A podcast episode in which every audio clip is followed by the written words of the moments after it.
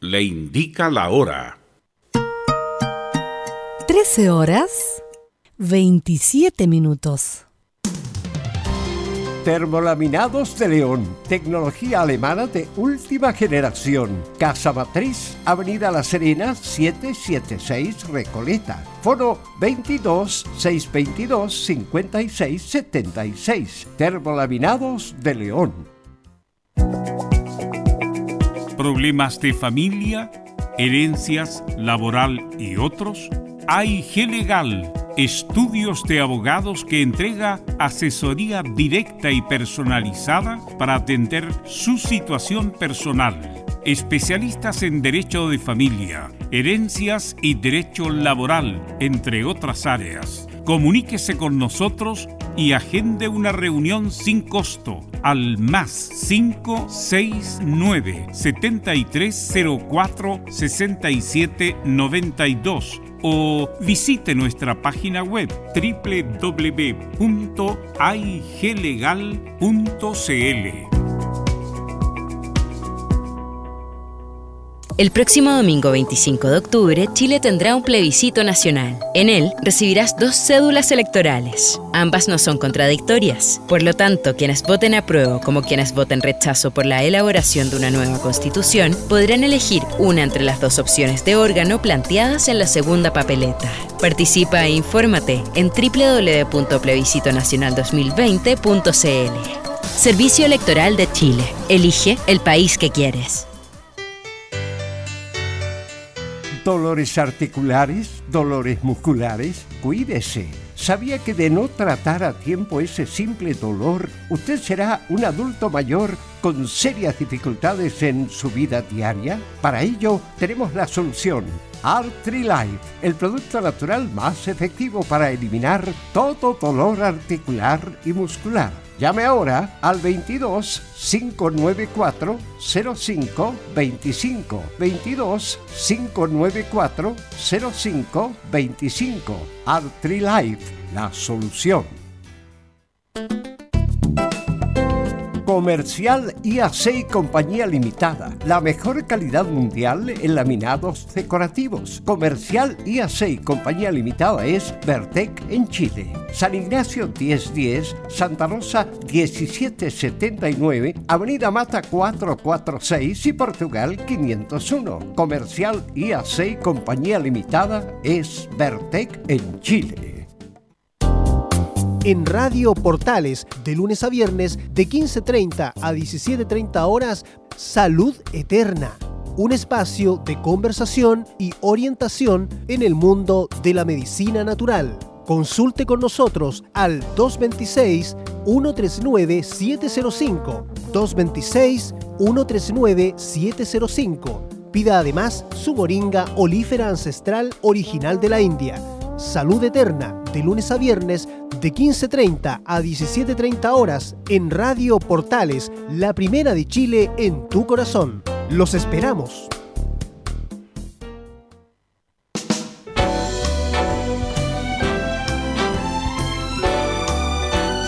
Radio Portales, en tu corazón, la primera de Chile.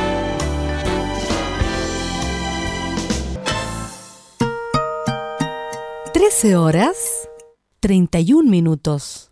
Atención a la red deportiva de emisoras amigas de Radio Portales. Al toque de gong, sírvanse conectar.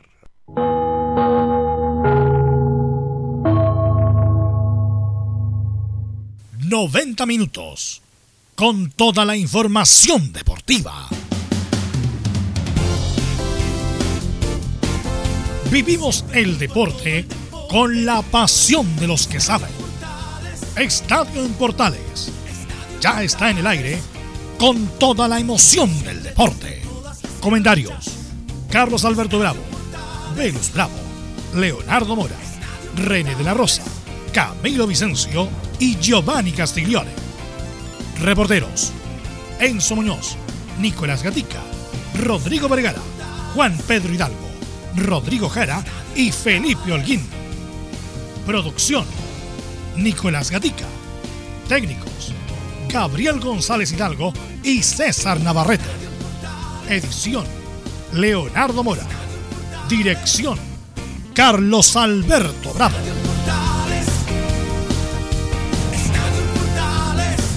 Estadio en Portales es una presentación de Ahumada Comercial y Compañía Limitada, expertos en termolaminados decorativos de alta presión.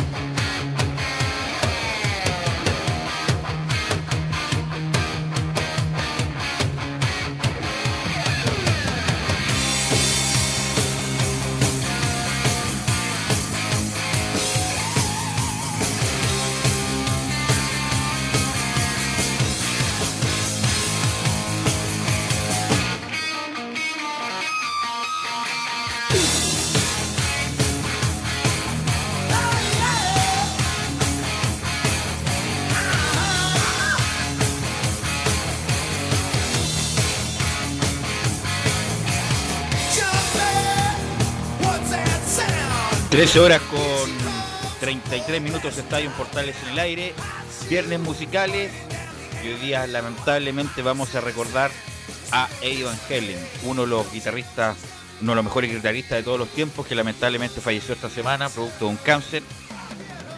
Y obviamente el fundador, alma del Van Halen, una banda norteamericana muy importante de hard rock y también de glam metal que como justamente este tema, este éxito, Panamá nos va a acompañar en estos viernes musicales de Estadio Portales. También vamos a escuchar este mítico tema que hizo con Michael Jackson, Beat es uno de los solos más impresionantes de la historia del rock, así que Eddie Van Halen nos va a acompañar el día de hoy, este extraordinario guitarrista que lamentablemente falleció esta semana. Así que eso nos va, eso son la presentación de los viernes musicales. Obviamente estamos, estamos con un mal sabor de boca producto de lo que pasó ayer, producto de la derrota sobre el final de, Chile contra Uruguay y sobre todo el penal claro, más claro que una casa, un robo, la verdad. No, no se presta para eufemismo lo que pasó ayer con Uruguay. Así que eso lo vamos a detallar con todos nuestros panelistas y nuestros reporteros inmediatamente los pasos al lugar. Y pasos al lugar a Nicolás Gatica. ¿Cómo estás, Nicolás? ¿Qué tal? Buenas tardes, Pelo, de toda la sintonía de Portales. Claro, bastante triste y molesto por lo que pasó ayer, por supuesto, en el partido entre Chile y Uruguay. Por lo menos lo mínimo que se merecía era un empate, pero bueno, ya sabemos lo que pasó. En cuanto a Colo Colo, bueno, decir que hoy día juegan a las 18 horas ante Coquimbo en el estreno justamente de Gustavo Quinteros en la banca. Ok, pasamos a saludar a Enzo Muñoz porque habló también Caputo en la jornada de hoy. Enzo. Sí, buenas tardes, Velus. Habló Hernán Caputo y dijo que se siente seguro en su puesto como entrenador de la U, precisamente. Además, aclaró que hay nombres que empiezan a sonar como posibles refuerzos, considerando las bajas que tiene el cuadro universitario azul. Ok, y don Camilo Vicencio esta jornada nos va a traer todas las noticias de la Católica, don Camilo. Exactamente, que tiene bajas eh, el equipo cruzado, bueno, al margen de los de la selección chilena, también está, eh, no va a poder estar Luciano Agüed, así que con eso prepara la Católica el compromiso ante la U de Conce. Ok, Camilo van a hacer actividades de funciones el día de hoy. Y don Giovanni Castiglioni, ¿cómo estás Giovanni? Muy buenas tardes, Velus. Acá un poco molesto con lo sucedido ayer, pero ya cambio de hoja, pensar en lo que viene, porque si no nos quedamos pegados y necesitamos sumar puntos por esta eliminatoria. Ok. ¿Y cómo está don René de la Rosa? Buenas tardes. Hola, buenas tardes a todos los oyentes de Estadio Portales, a todo el equipo y como, bueno, para qué seguir repitiendo, lamentablemente eh, con un error referil eh, estamos en la nueva, nuevamente en la polémica pero ahora lo vamos a comentar en, el programa. Así es, vamos a comentar con, nuestro especialista René Rosa de lo que pasó ayer en Uruguay y con Van Halen y el guitarrista máximo Eddie Van Halen. Vamos con los titulares que lee Nicolás Gatica. Vamos entonces con la jornada de día viernes. Comenzamos con lo que, claro, dejó la selección la polémica derrota de Chile ante Uruguay en el centenario por el inicio del camino rumbo a Qatar 2022. Obviamente tendremos junto a René la de los penales, el que se le cobró a Uruguay y el que no se le quiso cobrar a Chile. Como era de futbolistas chilenos tanto retirados como lesionados, ejemplo Medel y Bravo o Zamorano, le dieron con todo a la Conmebol, claro. Incluso Chilaver, que es bastante crítico, aseguró que el VAR está manejado por los amigos de Alejandro Domínguez, haciendo referencia a lo que pasó anoche. En lo futbolístico, Mauricio Isla hoy se integra a la selección chilena para el duelo del martes ante Colombia. En otros partidos de la jornada, Paraguay y Perú igualaron 2 a 2, mientras que Argentina con un gol de penal de Messi venció a Ecuador de Alfaro. Hoy completa la primera fecha Colombia que recibe a Venezuela y Brasil que recibe a Bolivia. En el fútbol chileno hoy juegan Unión ante Curicó y mañana a las 14 horas se disputará el clásico porteño entre Everton y Santiago Wanderers. Esto y más en Estadio en Portales. Gracias Nicolás Gatica. Ahí estaban los titulares de la edición de hoy tan especial de Estadio en Portales. Hoy obviamente vamos a aprovechar al máximo a, a René de la Rosa el día de hoy justamente lo que pasó ayer. Eh, y yo no, bueno, yo en el intertanto te voy a hacer preguntas, pero quiero tu reflexión general de lo que pasó ayer, René. Bueno, eh, a ver, eh, vamos a hablar primero de, voy a comentar referente a la selección, que me sorprendió gratamente, me sorprendió, yo fui de los que el día miércoles puse en duda el, el rendimiento de la selección, y pero me sorprendió gratamente. Y con referencia al arbitraje. René, justamente, bueno, y quiere ahí, disculpa que te interrumpa, pero justamente no había que hacerse expectativa, porque al no hacerse expectativa, cualquier cosa adicional, positiva, importante, iba a sorprender. Y ayer la selección de Ruedas sorprendió gratamente justamente porque había poca expectativa. Claro, y gratamente en el sentido que, eh, bueno, los jugadores que tenían de renombre, que, bueno, el, gol salió de, jugadores que ya tienen su renombre, son los más viejos, como se puede decir, o los más experimentados, pero eh, los, nuevos eh, elementos de la selección yo creo que dieron un buen resultado, me sorprendió mucho eh, Alta, que un jugador de Palestino, que hizo una jugada, pero espectacular que lo encontré yo para el nivel y para hacer su primer encuentro con la selección, así que gratamente. Y con referente al arbitraje, como lo que me compete, eh, un hecho lamentable, eh, deja muy mal parado a los, al arbitraje, más que nada que la Comebol, aquí hay personas. Eh, el equipo no fue el, mejor, el apoyo a eso hoy, y tampoco los procedimientos, los cuales me hubiese dejado a mí contento que se lo hubiese hecho. Así como se sancionan penales, se consultan también cuando los que no son...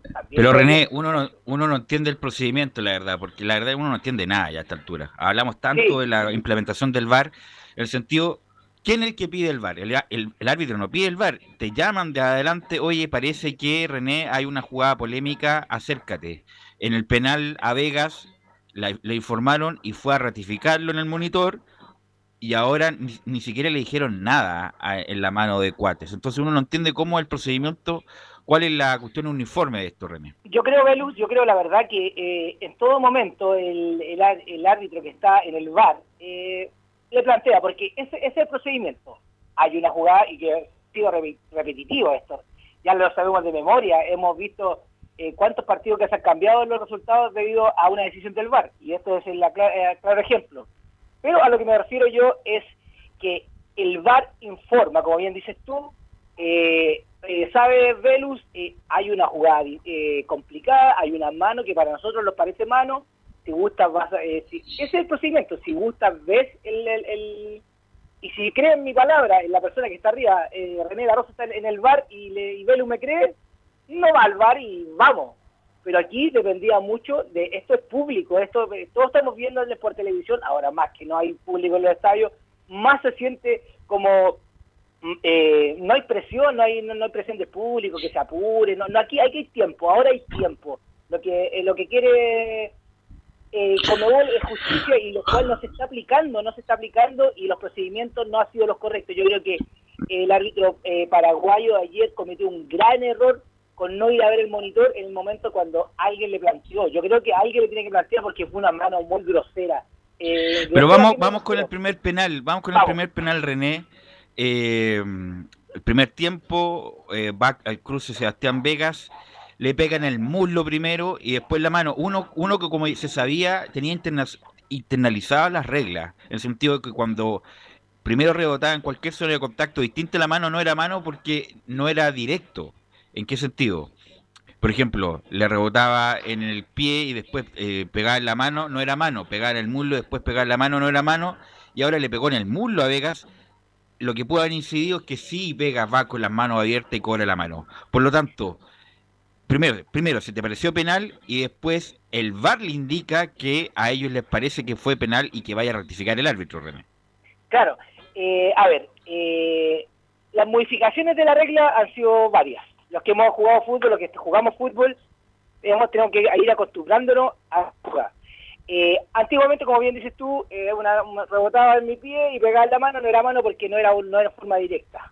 Ahora, si en el momento del rebote es una mano antinatural, en el sentido que eh, va con la mano arriba, pero me rebota y va con la mano arriba y ocupa un volumen más de mi cuerpo, es penal. Ahora, todas esas manos son penales. La y la de ayer te pareció, a mí me pareció penal lo de Vegas ayer, ¿te pareció penal a ti? Sí, sí, en el momento, en el momento y de hecho, de hecho, eh, es un hecho lamentable eh, lo que ocurre porque eh, en circunstancias del partido, ¿qué es lo que ocurre? penal. para que más o menos la gente grafique con el tiempo. Penal. Hay penal y para mí me pareció penal. La jugada sigue, sigue, sigue, sigue, sigue. El árbitro no la va a detener para ver, para consultar por el VAR, sino que tiene que salir de fuera del juego para que recién él diga, momento señores, que me están llamando del VAR, así que imagínate que porque jugar simultáneo, por ejemplo. Pero por eso, pero eso René, René, disculpa que te interrumpa. El VAR el VAR le indica al árbitro si ahí tenemos duda, aquí no, ven por favor acércate. No es que aquí no sabes que tengo duda de lo que pasó en la jugada anterior, me pueden avisar, es el VAR el que informa. Claro, el VAR es el que informa y el árbitro también tiene, como recordemos que hay un intercomunicador el cual que son direccionales. Por ejemplo, el VAR habla, habla, eh, aquí no escucha, y se corta la comunicación. Después él solicita y ahí recién abren los micrófonos. Todos no están hablando, sino imagínense, uno póngase en el caso de estar con un teléfono arbitrando y le habla a la mamá, le habla al papá, le habla al hermano. No, no, es, una desconcentración. Por eso tantos gestos técnicos que hace el árbitro, espérense un poquitito, ahí, señaliza para allá, señaliza para acá, pero mientras está haciendo esa señal, le están hablando. Llegan a marear y llegan a marear y yo creo que eso es lo que pasa.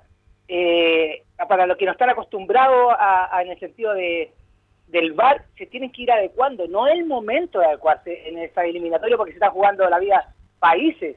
Pero lamentablemente el procedimiento ha sido malo. Pero el árbitro es el que tiene la última decisión, recordemos. Ya, pero ya, ok, sigamos, sigamos el orden, René, ya. Lo llama al VAR, tenemos duda, no acércate, el tipo va al monitor y incluso los árbitros como que tapan el monitor para que no lo vean. La jugada la vimos después, no sé por qué tanta censura. En la transmisión oficial no la pudimos ver, la vimos después cuando cobró, eh, como que liberaron la imagen, no la pudimos ver en el momento. Incluso cuando va el árbitro a ver el monitor, como que tapa el monitor así como para que no vea la cámara.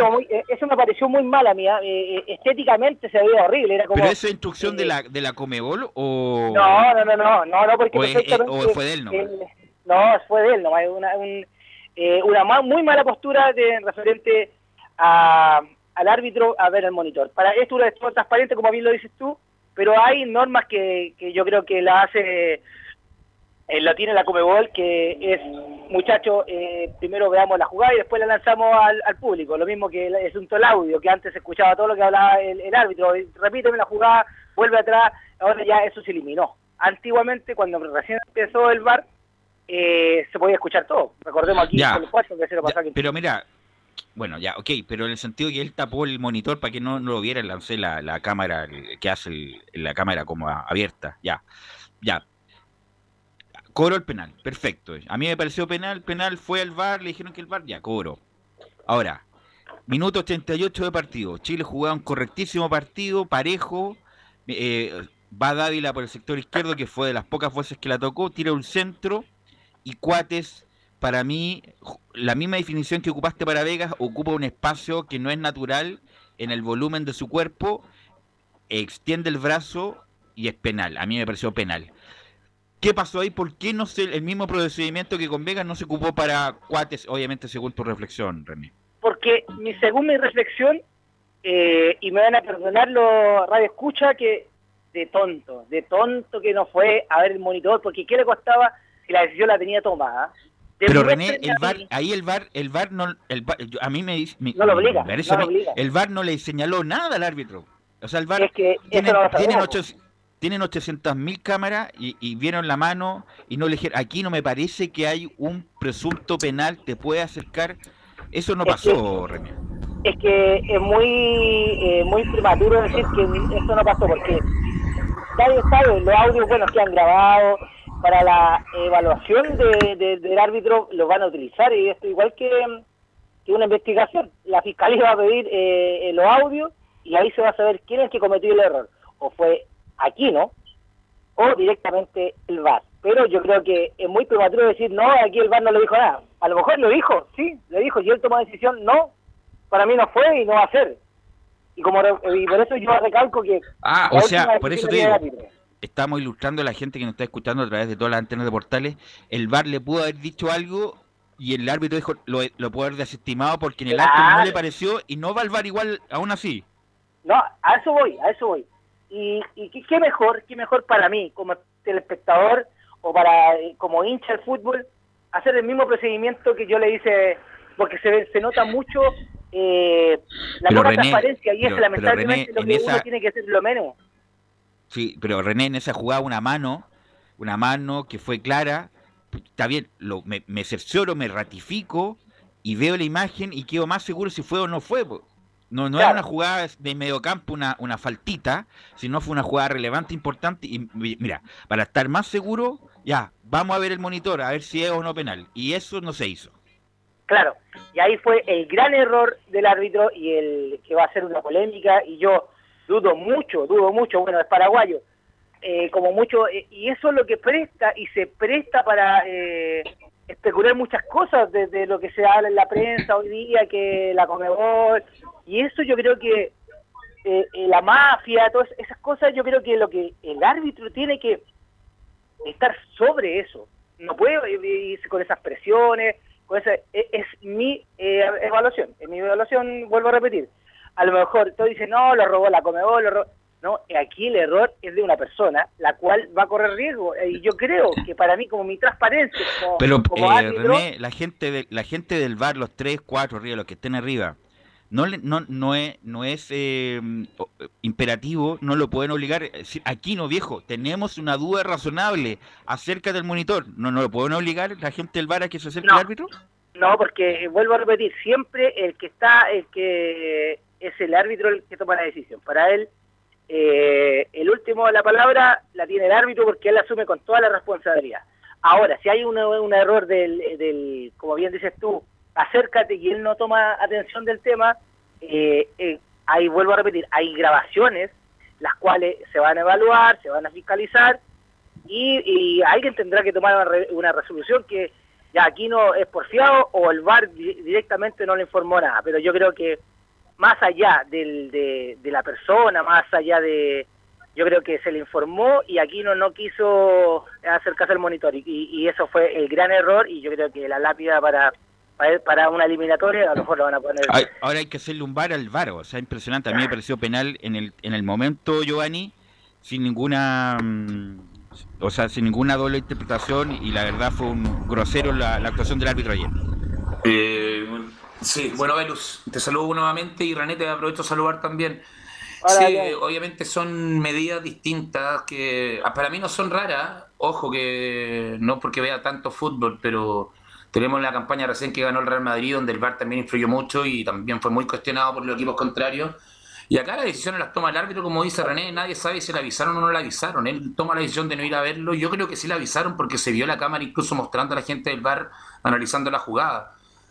Y con respecto a la decisión final, yo creo que acá algo pasó, algo raro, sí, está claro, sí, el penal está claro y el VAR está para solucionar esos problemas y cuando el árbitro hace caso omiso, no, creo que René nos puede dar otra respuesta, pero yo no sé, si me llaman, me avisan, a lo mejor, porque como dice él, es un intercomunicador que no es para hablar ida y vuelta, uno habla y se corta.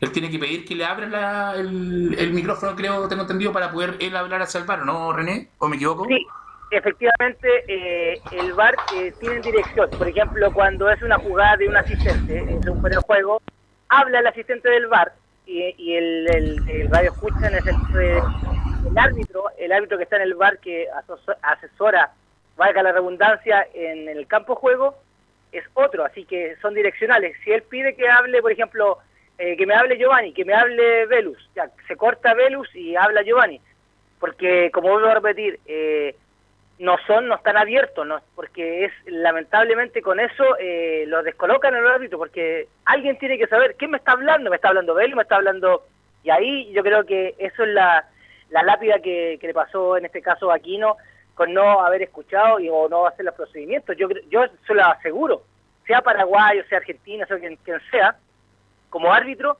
él va a tener que ser llamado y lo van a llamar y decir por qué hiciste esto, los procedimientos, y hay audios, hay audios, de hecho, en todas las competencias que están normadas por FIFA, esos audios se fiscalizan y se dice, ya, aquí cometiste el error tú, así que tienes que asumir. Esas manos se están cobrando en todo. Sí, Camilo. Sí, no, pero es que, eso, claro, sobre lo mismo, eh, lo que hace es que generalmente es el VAR el que llama al árbitro, ¿verdad? Pero si, si el árbitro hubiera quedado, si él queda con una duda, ¿él puede pedir el, la utilización del VAR o no, René? Sí, sí, eh, correctamente, porque, si, ¿cómo estás, Camilo? Disculpa no haberte saludado.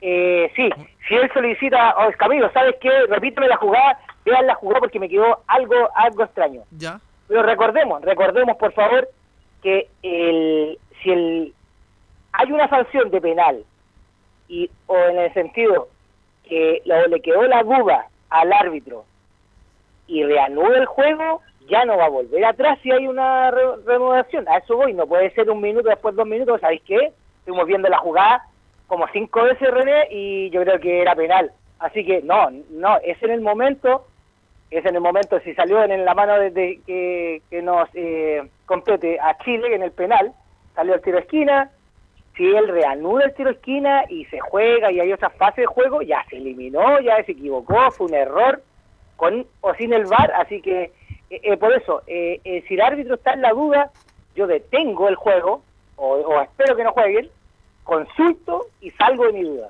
Ese es el procedimiento, Camilo. Ah, bueno, eh, vamos a escuchar una opinión disonante, justamente esto, el polémico árbitro Javier Castillo y Gabriel, vamos a escuchar lo que dice el ex árbitro Javier Castillo.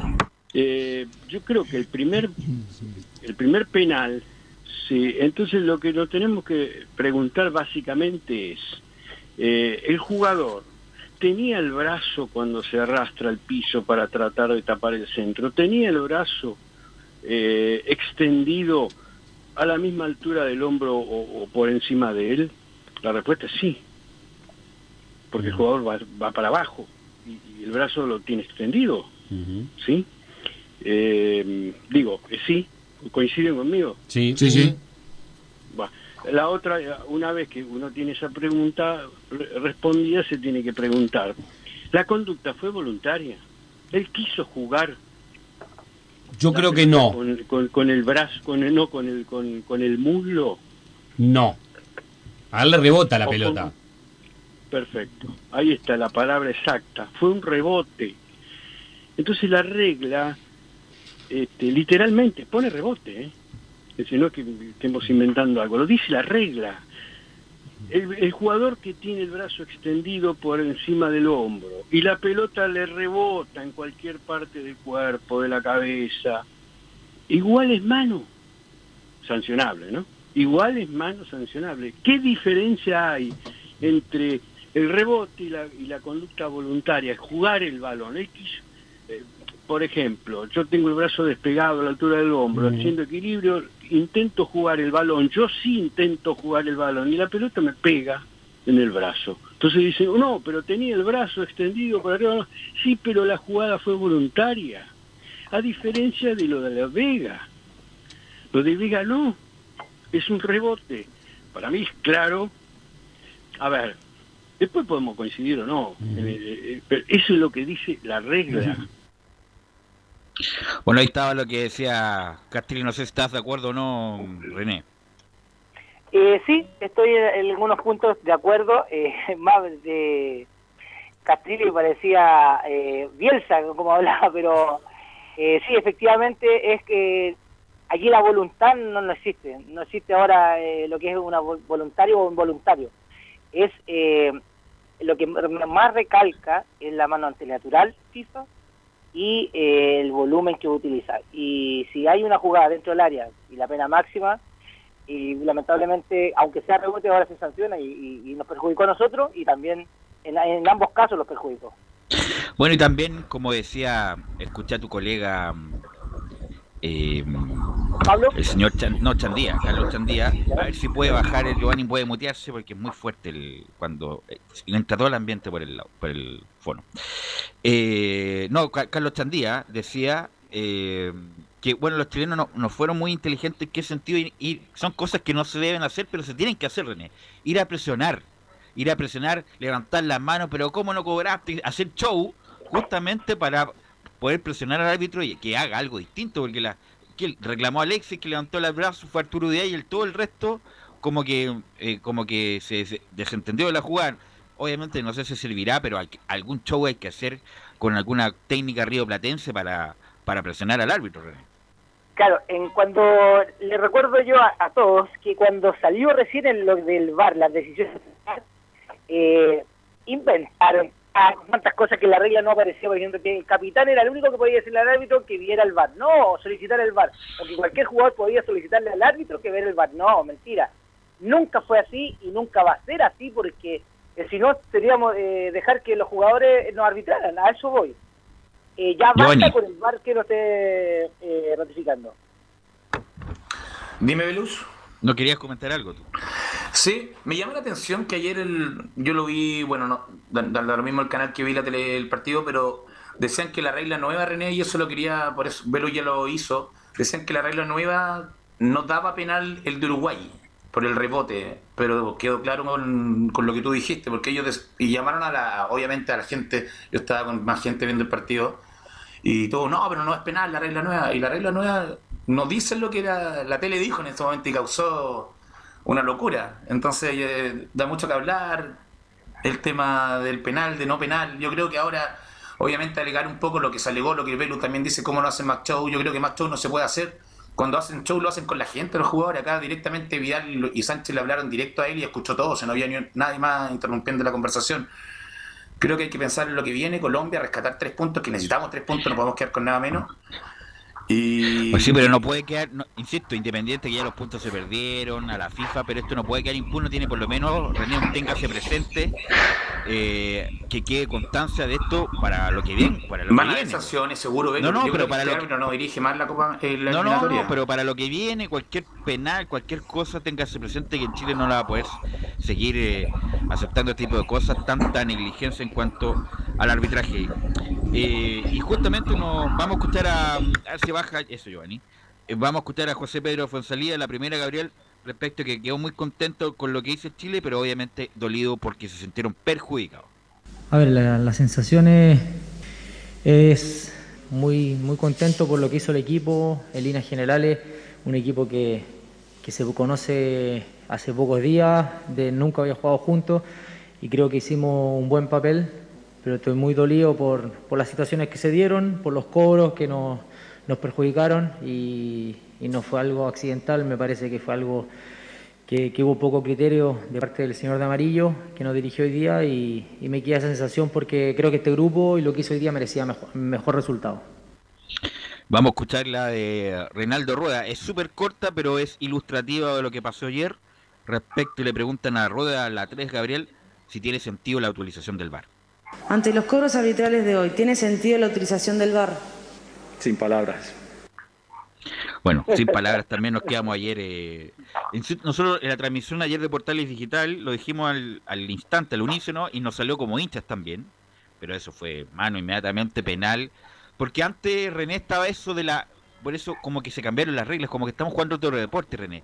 Uno sabía cuando era intencional o no intencional la mano. Ah, intencional, justamente lo hizo para actualizar el, el juego.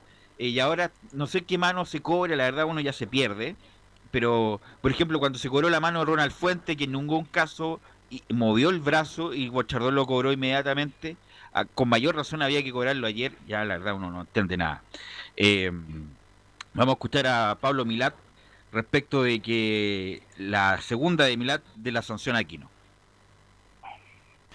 Bueno, nosotros no ponemos las sanciones directamente. Yo creo que hay, comisiones arbitrales a nivel de Conmebol, que los árbitros pertenecen a FIFA, pero eh, en la jurisdicción de, eh, de Conmebol.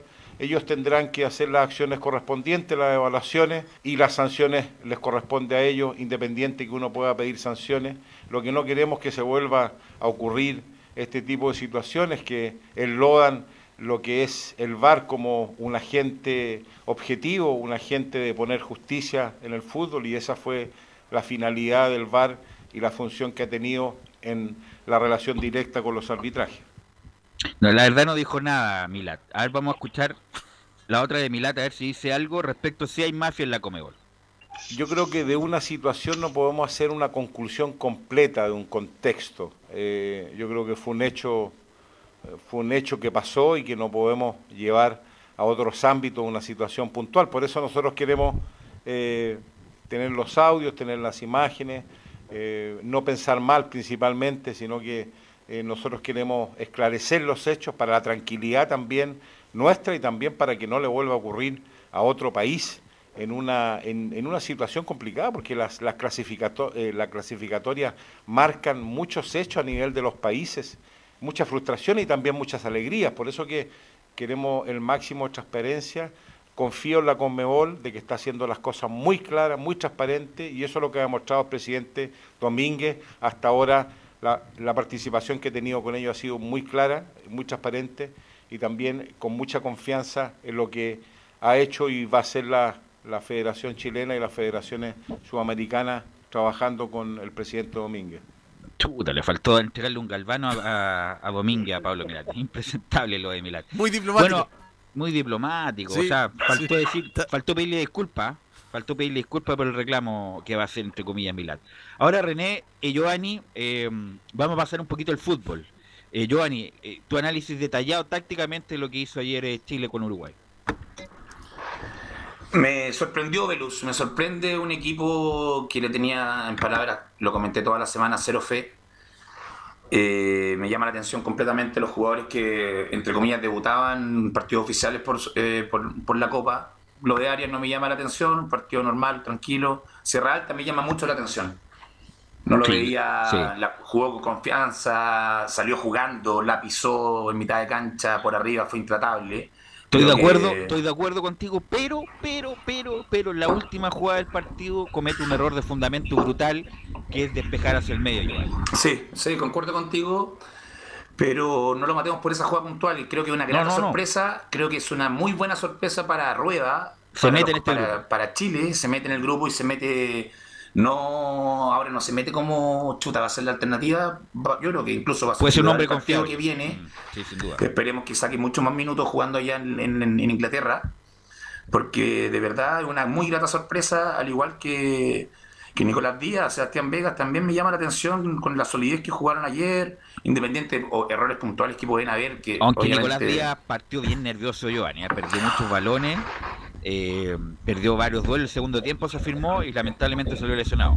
Sí, obviamente, sí, las tuvo todas, pero creo que también es una buena sorpresa. Yo pensé que iba, en más, nunca pensé que él iba a jugar un minuto en esta eliminatoria y por lo menos me llama la atención en la base defensiva.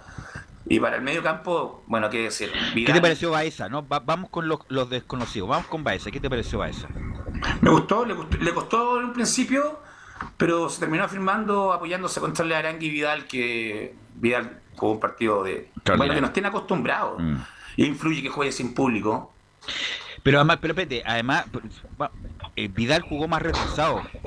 También jugó como de Marcelo Díaz. Eh, eh, Vidal y estuvo muy bien, descargando muy bien con la guapesa que le conocemos, con, además aportó en el juego aéreo defensivo, ofensivo, jugó con tranquilidad, con soltura, no, Vidal, o sea, no, no, no debería sorprender, fue el mejor jugador de Chile ayer, eh, No sorprende para nada, es más, es lo que es Vidal. Y como tú dices, jugó en una posición un poco más retrasada, pero Vidal, uno escucha a Conte en el Inter y dice que Vidal le cubre cualquier posición en el medio campo y que donde, donde sea lo va a poner.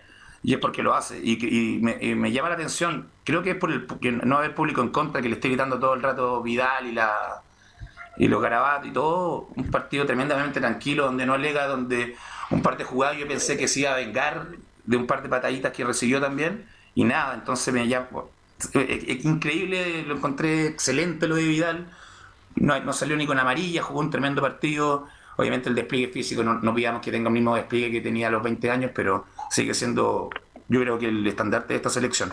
¿Y Arangui? ¿Qué te parece Arangui? Un poco impreciso en un principio, pero después vuelve a ser lo mismo de siempre, que nos tienen acostumbrados. Lo que pasa es que estamos nosotros acostumbrados a que Aranqui, Vidal, Sánchez siempre sean las figuras, también son humanos y son jugadores que vienen de, Europa y en, piensan en este momento, volaron un día antes del partido, estuvieron a ir a meterse a la cancha cambiando el jet lag, cambiando todo, entonces... El jet lag. El jet lag, eso es... Hay que darle un aplauso a estos jugadores de Chile que también, porque en verdad creo que el partido que hicieron ayer fue muy, muy bueno. Sí, en lo de Vargas fue importante, pues, ¿saben por qué? Porque se conoce tanto con Sánchez y el resto de Arangui que hace ese trabajo anónimo de las diagonales, de crearle espacio a sus delanteros, el, bueno, participa en la jugada del gol, justamente le da ese, ese espacio para que Arangui meta ese gran pase a, a, a mí no me gustó el cambio, entró Dávila, eh, René y prácticamente no participó. Eh, pero insisto, como no había mucha expectativa, yo insisto, fue un buen partido y se le exige a estos jugadores, por supuesto, que, que por lo menos muestren personalidad, cosa que mostraron ayer. Pero bueno, se viene un desafío muy importante, un equipo también que te llena lleno de figuras que juegan en Europa, como el caso de Colombia. René, no sé cómo ves ya ese partido que se va a jugar el próximo martes. Eh, con mucha más esperanza desde el inicio del día miércoles, cuando yo estaba en incertidumbre por la selección. Eh, eh, gratamente, como vuelvo a repetir, me sorprendió. Eh, los jugadores se vieron con bastante personalidad, a pesar que habían hecho poco, poco, fútbol. Pero eh, esperanzado para el día que juguemos con Colombia, que si no me equivoco es el 13, ¿no? El, el, martes. El martes, próximo martes. Y yo creo que va a ser un buen resultado. los jugadores, bueno, con la poca experiencia que tenían, como bien dice el técnico ahí, eh, Giovanni eh, salió jugando hacia Ralta, me, me, sorprendió. El que más me sorprendió fue él, fue él, por, por lo que no es conocido. Yo tuve la oportunidad de ver el partido para anécdota con mi papá y muchos ya no lo ubicaban. ¿Y quién es él? ¿Y quién es él? Y él explicaba, bueno, uno tiene el deber de saber, pero eh, eh, es extraño ver caras nuevas en la selección. Pero bien, bien, gratamente para el día. Sí, pues hay que, hay que confirmarlo ahora, porque por eso hubiera sido muy importante, por lo menos el punto, porque Chile hubiera llegado mejor perfilado con la autoestima arriba.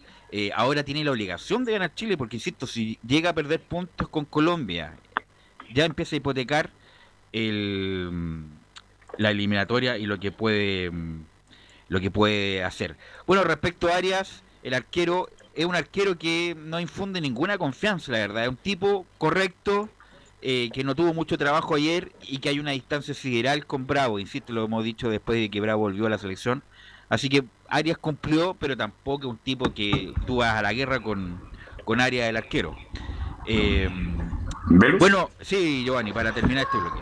Eh, obvio, pero cumple la función que para lo que se necesita. Con los pies no me gusta el juego de Arias, pero por lo menos eh, está a un nivel competitivo, titular en Argentina, entonces podemos tener dentro de todo la tranquilidad ante una supuesta lesión de grado, que esperemos que no pase, que pasa muy poco también. Así es. Así Yo no sé, ¿qué te pareció el Chapita a ti? No anduvo y el Chapita no, obviamente no tuvo la exuberancia que en Católica, que estaba más preocupado de, de marcar, de, marcar que de, apoyar. Pero bueno, yo creo que también puede ser factor importante para el, día martes. Bueno, eh, gracias a René. Obviamente que el próximo martes te esperamos tener. El lunes, obviamente, es feriado, no vamos a tener un programa, pero el martes esperamos contar contigo ya para la previa del partido de Chile con Colombia. Eh, vamos a la pausa.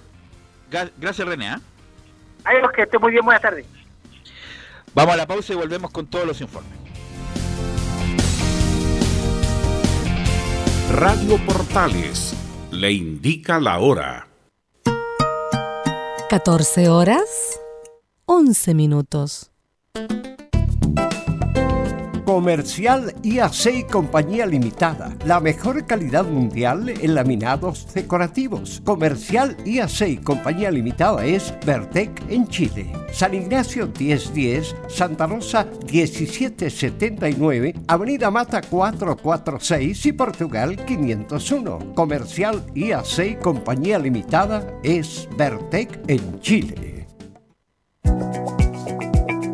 AIG Legal es un estudio de abogados cuya misión es entregar una asesoría directa, veraz y personalizada para todos los ciudadanos. Contamos con especialistas en derecho de familia, herencias y derecho laboral, entre otras áreas. Visita nuestra página web www.aiglegal.cl o comunícate con nosotros y agenda una reunión sin costo al número más 569 73 04 67 92 AIG Legal. ¿Quieres tener lo mejor y sin pagar de más? Las mejores series de televisión, los mejores eventos deportivos, equipo transportable, películas y series 24/7. Transforma tu TV a Smart TV. Llama al 973-718989. Twitter arroba panchops. Visita www.radiosport.cl, el sitio web de la Deportiva de Chile. Programas, noticias, entrevistas y reportajes, podcast, radio online y mucho más. Todo lo que pasa en todos los deportes lo encuentras en www.radiosport.cl. La Deportiva de Chile en Internet. Termolaminados de León, tecnología alemana de última generación. Casa Matriz, Avenida La Serena, 776 Recoleta. Foro 22 622 56 76. Termolaminados de León.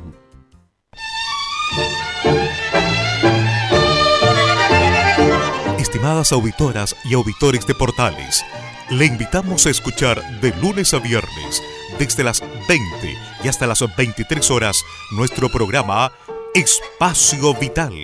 Un programa con los mejores consejos de salud para usted y toda su familia, junto a los inolvidables tangos y boleros de todos los tiempos. No lo olvide, le esperamos esta noche desde las 20 y hasta las 23 horas con Espacio Vital aquí en Portales, la primera de Chile.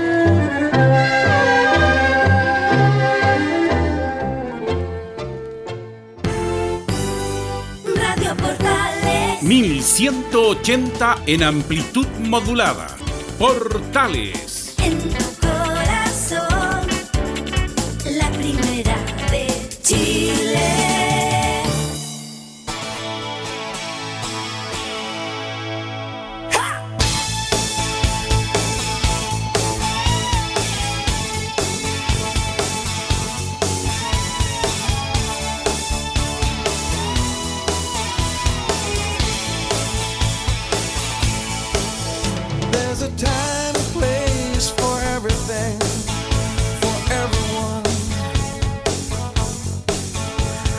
14 horas con 15 minutos ya y antes de ir con los informes de los clubes, Colo Colo, la U, Católica y los que tiene preparado Laurencio, bueno, el martes se juega Camilo de 21 a 30 horas, ¿no? El partido con Colombia, ¿no? Sí, a la, en el Estadio Nacional, 21 a 30 horas está programado ese, ese compromiso, el segundo por las clasificatorias al Mundial. Entonces le pregunto a Camilo y después a Giovanni, con la inclusión de Mauricio Isla que va a jugar de titular por lateral por la derecha, ¿cuáles serían los cambios? Lo más probable Nicolás Díaz haya tenido un- una contractura. ¿Quién debería jugar de lateral izquierdo, Camilo? Sebastián Vega, yo creo que la, la principal la principal opción debería ser, lo había destacado el técnico Reinaldo Rueda también, así que yo creo Y que... poner a Pablo Díaz de central. Exactamente, sí. Pablo Díaz y Mauricio irá por el sector derecho. Con Sierra Alta de acompañ- ¿Y tú, Giovanni, cuál sería tu movimiento? Eh, concuerdo con el mismo eh, Marcelo eh, Vega y juegue. Marcelo Vega, Marcelo Vega está, pesa como 200 kilos. Disculpa, me confundí. Estoy, estaba, estaba leyendo lo del- eh, al mismo tiempo estoy leyendo sobre la información en línea. Eh, concuerdo con el mismo cambio. Eh, tiro a Pablo Díaz de central. eh, Vega lo dejamos de lateral y al otro lado pongo a Mauricio Isla dando una alternativa, aunque sea algunos minutos del segundo tiempo, al Chapita Fonsalía en ofensiva que no se dedique a marcar prácticamente nada durante el partido, cosa de ocupar su explosión hacia arriba. Así es, bueno, el medio campo lo van, los van por el mismo medio campo, Baeza, Aranguis, eh, Vidal, Vargas Sánchez y a lo mejor la duda que podría ser o Chapa o, o- siempre se me olvida el zurdo de Católica, Camilo. ¿cómo se ¿Pinares? Pinares, que no entró bien ayer, ¿ah? entró como lento, no, no entró al ritmo del partido. Eh, a lo mejor necesita algún. Bueno, vamos a ver porque Colombia tiene muy buenos jugadores. Así que bueno, obviamente esto lo vamos a amplificar el día martes cuando estemos en la previa del partido de Chile con Colombia. Eh, y vamos con Nicolás Gatica porque Colo Colo, a pesar de toda esta vorágine de las eliminatorias, Colo Colo juega este fin de semana con un nuevo técnico, Nicolás Gatica. Exactamente, claro, juega justamente con un nuevo técnico Colo Colo y vamos a hacer un, recordatorio o un remember, por decirlo de alguna manera, el día 15 de febrero del año 2019, eh, Colo- eh, perdón, la Universidad Católica visitaba a Coquimbo Unido en el llamado duelo de campeones en la primera fecha del torneo 2019. En la banca del cuadro cruzado debutaba justamente Gustavo Quinteros. Ese partido fue triunfo para el visitante, para la Católica 2 a 1. Para Coquimbo lo marcó Jaime Soto el gol y la Católica fueron dos goles de Diego Valencia. Así que por lo menos el antecedente de Quinteros en Coquimbo es positivo. Ganó el año pasado debutando con Lucé, pero claro, hay un campeonato nuevo. eh, ya está prácticamente todo de cero. Aquí por supuesto tiene la responsabilidad Quinteros de levantar físicamente primero y después por supuesto futbolísticamente al equipo de Colo Colo. Gracias Bueno, ayer-. Voy- lo voy a recordar todo el día. Gracias, Nicolás. Bueno, ayer habíamos revisado lo- lo- la lista de lesionados que había dado sí a la pasada Gustavo Quinteros, pero ahora le damos el, el detalle, por supuesto, a, a los que le interese, por supuesto, el detalle de los cuáles son todos los lesionados que tiene el equipo de Colo Colo, porque son muchos, aunque hay algunos que está en su, su parte. Por ejemplo, Iván Morales se encuentra en el séptimo mes post cirugía, está ya en fase final de reintegro deportivo. William Salarcón presenta una lesión de menisco externo de rodilla izquierda, se encuentra en fase final de reintegro. Matías Saldía, bueno, ya sabemos, se encuentra en la primera fase de rehabilitación kinesiológica, prácticamente seis meses. Pablo Mouche presenta un desgarro miofacial del bíceps, se encuentra en rehabilitación. Óscar Opaso, un desgarro fibrilar en el aductor de la cadera, se encuentra en rehabilitación. César Fuente presenta un desgarro fibrilar del bíceps femoral, también está en rehabilitación kinesiológica. Y Villanueva, uno de los canteranos de Colo Colo, tiene un edema en el recto femoral del muslo derecho, también está en cuenta de rehabilitación. O sea, todo ese es el parte médico, más por supuesto otros que no están como Carmona, que Por tampoco eso, van a jugar. por eso tanto juvenil en la nómina de citación, Nicolás. Sí, son ocho. Son ocho justamente los jugadores que citó el cuadro del el técnico Gustavo Quinteros. De hecho, tenemos acá la, la ¿cómo se dice? La, ¿La nómina? Los citados. La- la sí, citación. nómina de los jugadores. Claro. Aquí está todo el plantel que tiene el equipo de Colo Colo. Proboste, Brian Beja, Brian Soto, Darío Melo, Esteban Paredes, Felipe Campo, Gabriel Costa, Gabriel Suazo, Rojas, que es el canterano, Jovan Cruz, Insaurralde, Julio Barroso, Leo Valencia, Luceno Arragada, Marco Volados, Matías Colosi, Matías Fernández, Miguel Pinto, Pedro Navarro y Vicente Pizarro. Vicente Pizarro, el hijo de el Kaiser, Jaime Pizarro. ¿Y qué nos puede comentar del equipo que puede estar configurando Armando Gustavo Quinteros, Nicolás? Bueno, justamente ahí lo habíamos eh, adelantado, el equipo de Colo Colo, y es- es muy probable que hoy día sea ese, es decir, con Miguel Pinto en portería, porque ya sabemos que Brian Cortés está en la selección, Leo Valencia va a seguir siendo el volante creativo, y para quizás el dolor de muchos, Gabriel Costa va a ser sí o sí el puntero izquierdo, va, sí o sí no tiene otra alternativa más, ahí el técnico Gustavo Quintero sí que va a tener que utilizar justamente al ex atacante de Sporting Cristal. Y en la creación, bueno, como dijimos ya, Leonardo Valencia con Matías en el banco de suplente. Pero justamente pasamos a revisar algunas eh, declaraciones. Primero justamente encontramos al técnico Gustavo Quinteros, de los juveniles, dice sobre la utilización de los jugadores jóvenes. Algunos de los jugadores los conozco, los conozco, eh, hasta fui a ver un partido sub-20, ¿no? Que jugó Católica contra Colo Colo, así que conozco mucho a cada uno de los jugadores jóvenes, tienen mucho talento Colo Colo, no tengo dudas. Eh, nosotros lo que primero tenemos que hacer es levantar la situación, o mejor dicho, mejorar la situación deportiva del equipo, darle al equipo confianza para que pueda jugar en cualquier cancha de la misma manera, tratar de superar a los rivales futbolísticamente y después sí, empezar a pensar que en el futuro del club, en el futuro de cada uno de esos jugadores jóvenes, por supuesto que hay jugadores ya preparados para jugar y hay jugadores a lo mejor que todavía hay que darle confianza, trabajarlos y tenerlos listos para cuando puedan debutar o puedan jugar para brindarse para el equipo, lo puedan hacer en una situación mejor. Yo creo que el, el- debut y la, y la utilización, utilizar jugadores jóvenes es mucho mejor para ellos y para todos que sean un, en un ambiente más positivo. Claro, pues ahí decía él justamente Quinteros el no dar un poco, no darle la responsabilidad a los jóvenes, sobre todo en el momento que está Colo Colo, solamente utilizar lo necesario por el tema del, de la regla del sub-20 y eso, pero claro, esperar que Colo Colo esté en una situación mejor, que sume mayores puntajes, esté más arriba y ahí recién darle quizás más protagonismo a los jugadores jóvenes, que conocen lo Quinteros, pueden- como decía. Lo pueden quemar, es muy distinto introducir jugadores jóvenes cuando el equipo está armado, qué sé yo, donde se puedan agrandar, que quemarlos justamente para salvar una situación, Giovanni. Y eso ha pasado en tantos clubes, Giovanni Castiglione.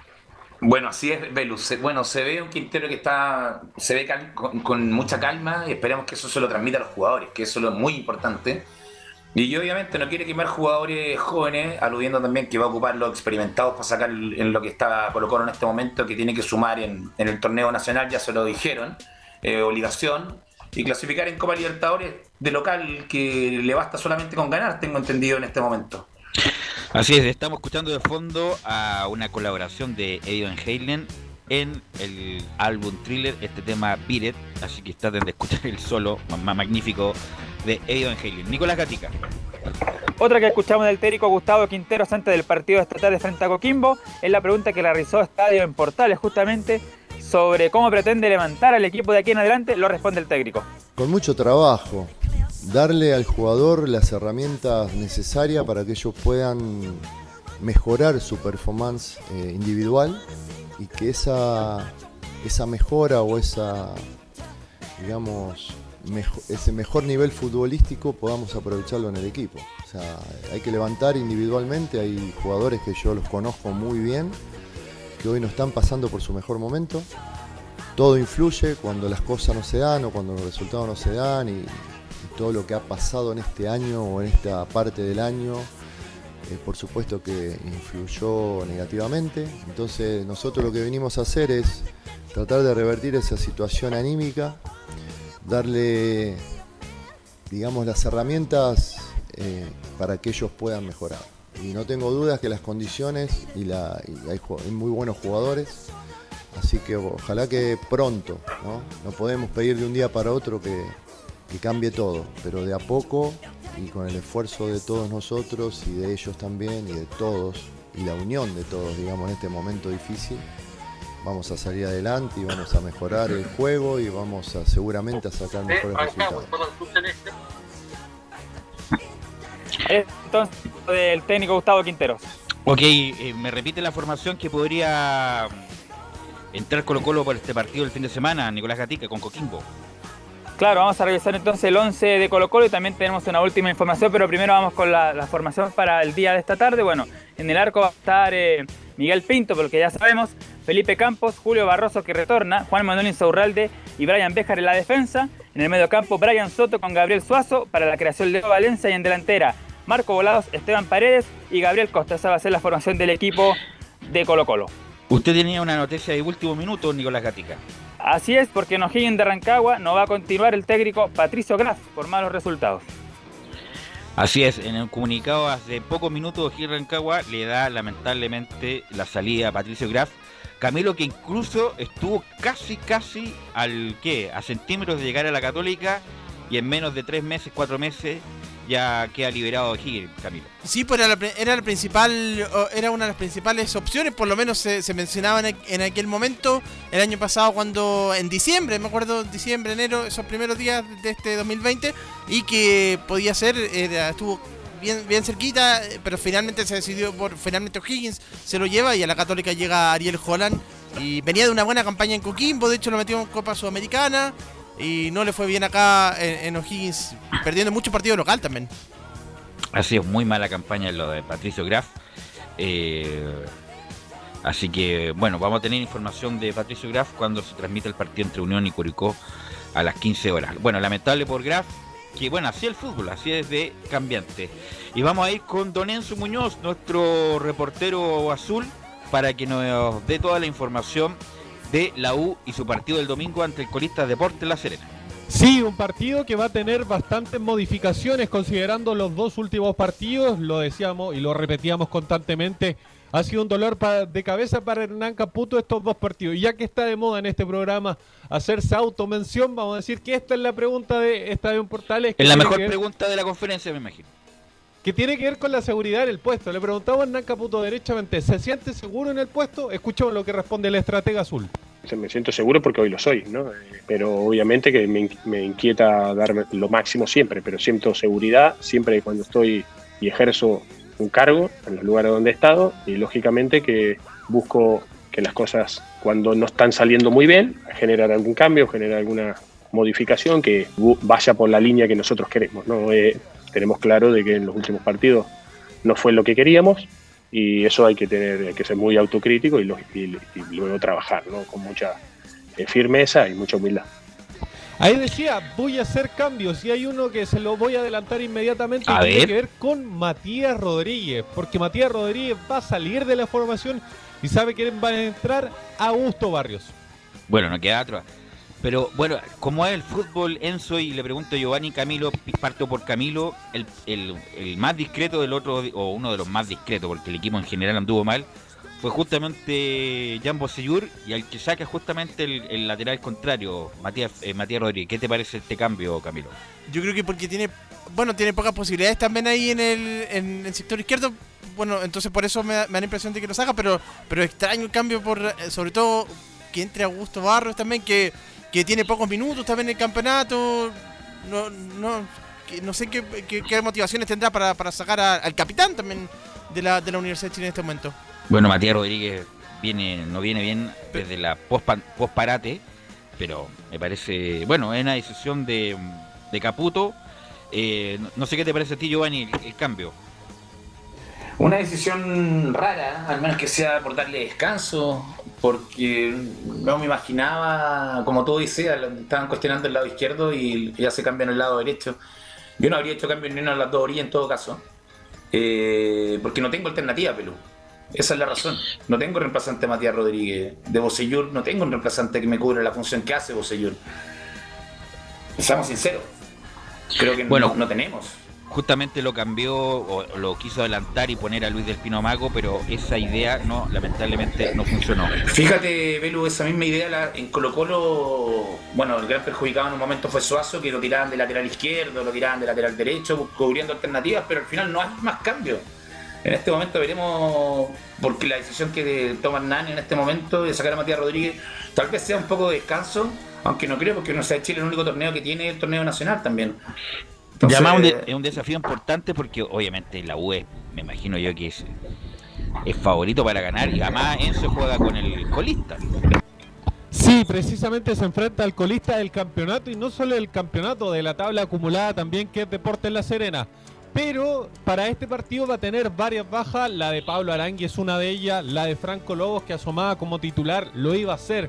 Lamentablemente en el entrenamiento se termina lesionando y va a ser baja por seis meses. Y de esto habla Caputo de las bajas que va a tener el conjunto universitario. Lamento muchísimo lo de Franco, sin dudas. Con respecto a lo de Jonathan, es algo que ya conversé y está decidido. Lo de Pablo ya viene de tiempo y bueno, nada, es algo que a veces pasa uno dos y a veces pasan todos en el mismo puesto. Bueno, tenemos que ser capaces con los jugadores que tenemos, tenemos un, un grupo acotado pero con mucha convicción y capacidad de poder eh, armar todo lo que significa, es parte de mí como entrenador poder eh, buscar soluciones y, y lógicamente que tenemos jugadores para eso. Y si estamos hablando de bajas, ¿Y qué ju- también pero, tenemos que hablar pero- de refuerzo. Pero ¿qué jugadores tiene la U para reemplazar? No tiene esos jugadores. Por eso me imagino que usted va a hablar de refuerzo. Sí, y lo vamos a escuchar de la propia voz de Hernán Caputo, el DT azul que habla sobre los refuerzos. Se están buscando jugadores, lógicamente, es algo que la ventana de, incorporaciones lo amerita y lógicamente también lo que conversó anteriormente Nicolás, que tiene una razón de ser plenamente porque hay en ofensiva varios jugadores que hoy no vamos a contar y por un tiempo, entonces en verlo. José Ruiz un nombre, como varios que estamos ahí en opción. Y bueno, nada, es, es- parte de eso de lo que tenemos que buscar. Aunque hoy lo que prima principalmente, la verdad, es el partido del, del domingo Ahí está, da un nombre que es el de Oscar Ruiz, que es un de- es un jugador de Cerro Porteño. La idea sería un préstamo con opción de compra. El jugador le interesa, pero Cerro quiere una venta inmediata. Eso sería el único freno que tiene Universidad de Chile para contar con este jugador de Cerro Porteño. No, venta, venta en este momento es muy difícil. Tendría que ser un préstamo. ¿Cuál sería el valor a todo esto, Belu? El valor, sí. Enzo, ¿tiene, tiene relación el valor? No hay una cifra exacta, por así decirlo, porque hay que decir que recién se empezaron las negociaciones y el representante también dijo que hay ofertas de Brasil. ¿Será verdad? ¿Será mentira? ¿Se le querrá subir, se le querrá subir un poco más el precio? Es, una, es un tema que aún no está resuelto 100%.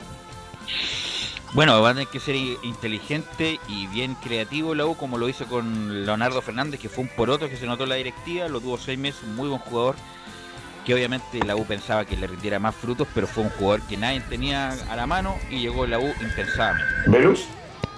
Sí. Si es que compite con Brasil, yo creo que hay que buscar otra alternativa inmediatamente, ¿eh? porque el tema económico es demasiado fuerte comparado con Chile. Bueno, pero es que a, veces uno tira, oye, me están llamando del Real Madrid, y es mentira justamente como para la transaca el, el, el precio. Así que... Sí, obvio, eh, pero a esta altura ya se saben, ya se conocen todos los dirigentes de todos los equipos, entonces ya es difícil andar bufleando con eso. A menos que el equipo lo haga formal como cuando te lo piden. Hazme una oferta para que me suban el precio y te lleven algo. Enzo. Es un jugador de 29 años, no es... eh, Ah, no es un- joven. Sí, es bastante joven. O sea, Y- no es joven. Y jugó, por ejemplo, con Joaquín Larridey. Ya, ok, lo conoce perfecto entonces. Sí, y por qué yo no le hablo de precios precisamente por el tema de que la U quiere un préstamo, por eso no se habla de, de monto. Obviamente Cerro Porteño quiere un- una cifra para dejar partir a este jugador de 29 años.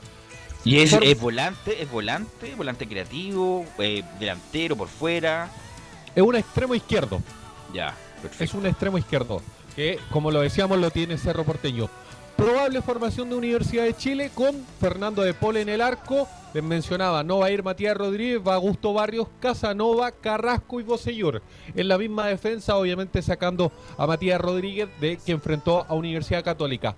Cornejo, Moya, entre comillas, Hernán Caputo dijo que está bien, pero el jugador tuvo algunos que otros inconvenientes físicos durante esta semana. Galani, Espinosa, dejando un poco más adelantado a Montillo, junto con Jimmy Martínez y en delantera Joaquín Larridey. Saca un delantero y pone eh, cuatro volantes, por así decirlo. Me repite el mediocampo, por favor, Enzo, que ahí me quedo en reo. Cornejo, Ya. Moya, Galani, Espinosa. Cuatro prácticamente contención en, en, en mediocampo. Con Montillo Ya. y Larridey.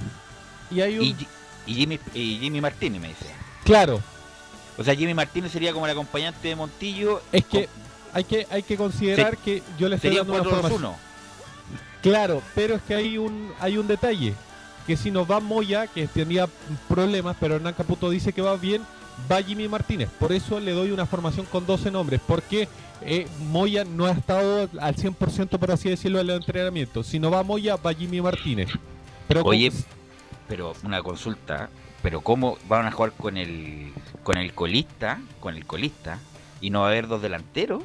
Con el colista. ¿Por qué te creo que fuera el, no sé, el Liverpool que viene de, de visita a Chile para llenar de, volantes? Pero van a jugar con el colista y se van a prescindir de un delantero independiente del nivel que pueda mostrar Guerra y, y, y Enrique. Es que lo que pasa es que Hernán Caputo no ha quedado conforme con el rendimiento de ambos jugadores. Por eso, por ejemplo, en el, en el clásico veíamos que iba Ángelo de titular. No le gustaron los 45 minutos que hizo Ángelo ante la Católica y por eso termina sacando a un delantero y reforzando el medio campo.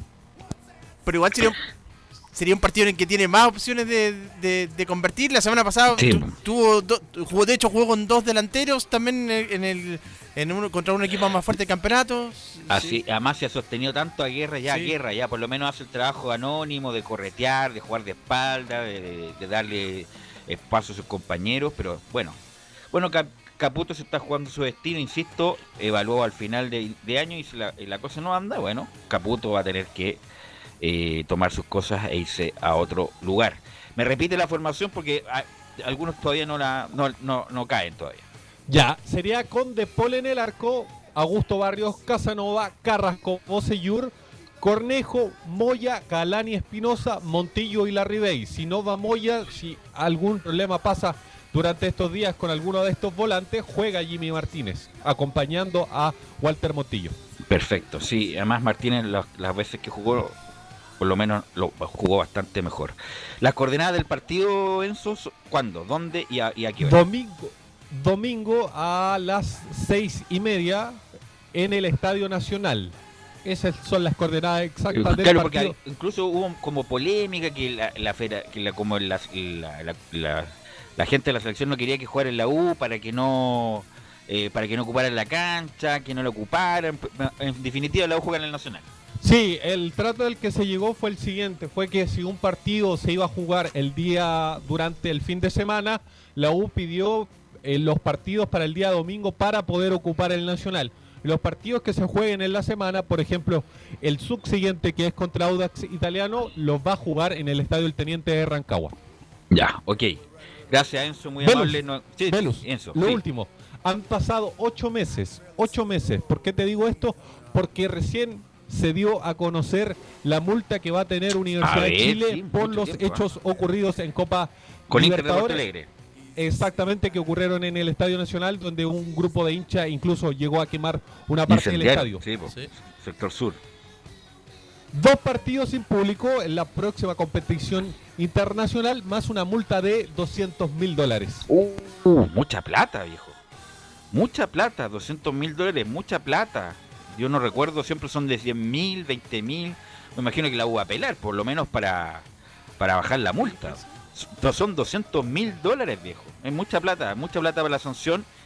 Y por algo se explica la demora también en la sanción, eh, Enzo. Sí, como te lo decía, son ocho meses, es bastante raro que, que ocurran este tipo de situaciones. Es más, cuando a nosotros, antes de que nos fuéramos, o sea, que no, que entre comillas se acabaran la- las conferencias de manera presencial, también consultábamos con la dirigencia de, de Azul Azul y nos decía, todavía no llega, todavía no llega. El tema de- del COVID también hizo que se demorara más, pero es increíble que hayan pasado ocho meses para conocer una sanción. Lo más probable es que el COVID nos acompañe el próximo año, todo el próximo año, vamos a seguir en la misma. Eh, y lo más probable es que se juegue sin público, me imagino que Chile... Es que ahí hay eh, un detalle. claro, ahí ya. hay un detalle, porque lo que yo tengo entendido es que los próximos partidos de la selección al menos, que son en noviembre, Chile pediría ingresar público, como lo están haciendo algunos países, entre ellos Italia, con poco público, pero con público. Pero ya, Por está eso- bien. Está bien, pero va a haber poco público, no va a ser, no va a ser el aforo completo, no va a ser un aforo normal, a eso Claro. es a lo que me refiero. Sí. Por lo tanto, si la U llegara lo más a clasificar a Copa Libertadores o a Copa Sudamericana, como estamos, vamos a estar en pandemia todavía, no le va a afectar tanto en el sentido porque se va a jugar con poco público o sin público. Ahora, el punto es que si llegara a clasificar a Copa Libertadores, de los tres partidos de local, todos van a jugar sin público in- inexpugnablemente. Así que, y no, y lo, lo, que llama la atención, Camilo, es la multa.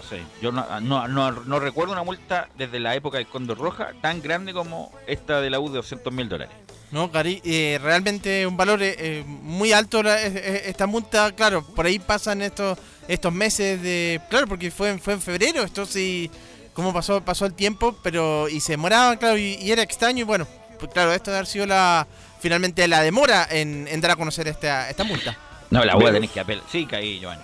Le llega justo esta noticia a la Universidad de Chile en el momento que está abriendo la carpeta para buscar jugadores. Entonces, yo creo que tiene que apelar porque es una multa súper muy alta. Muy alta, como tú dices. Muy alta. Me llama la atención, sí. Me llama la atención lo alto. La va a tener que apelar por lo menos para bajar la multa. Porque, Porque es termina plata. mucho en el tema de, de los sueldos, de todo el jugador que No, va a no, buscar. sí, la multa es pero- muy alta. Pero es muy alta en la atención a muchas otras. Además que recordar, eh, Camilo, que eso fue en, en febrero. Sí. En febrero estábamos todavía full con el estallido social y justamente una de las manifestaciones fue en el estadio en la U que incendiaron justamente por lo mismo, eh, porque estábamos en, en, en época de estallido y con todos estos problemas sociales y de violencia en las calles. En ese contexto se produjo los incidentes. eh, lamentables para la U que el único perjudicado es el club. Así que bueno, gracias a eso, nos encontramos el domingo entonces. Enzo se fue. Se no se despidió don Enzo Muñoz.